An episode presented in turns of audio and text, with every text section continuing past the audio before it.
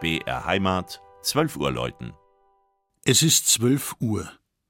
Das Mittagsläuten kommt heute von der katholischen Pfarrkirche St. Margareta im niederbayerischen Mamming.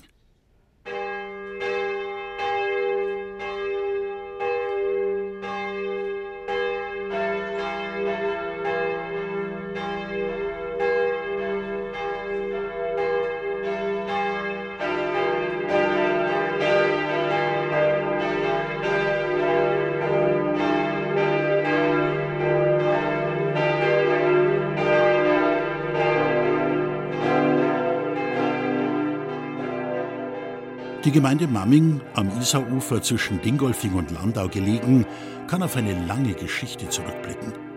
Vermutlich im 5. oder 6. Jahrhundert gegründet, dürfte eine erste Besiedelung jedoch bereits vor rund 4000 Jahren erfolgt sein. Ein dunkler Tag in der Ortshistorie war der 29. April 1945, als während eines Kriegsgefechts mehrere Einwohner Mammings, darunter auch der Pfarrer, ihr Leben verloren. Nach Artilleriebeschuss stürzte außerdem der hohe Turm der spätgotischen Kirche ein und zerstörte das Kirchenschiff. Dank des großen Engagements der Mamminger konnte schon 1947 der Grundstein für eine neue, moderne Kirche gelegt werden. Eine der ersten Nachkriegskirchen im Bistum Regensburg. 1949 erfolgte durch Bischof Buchberger schließlich die Weihe.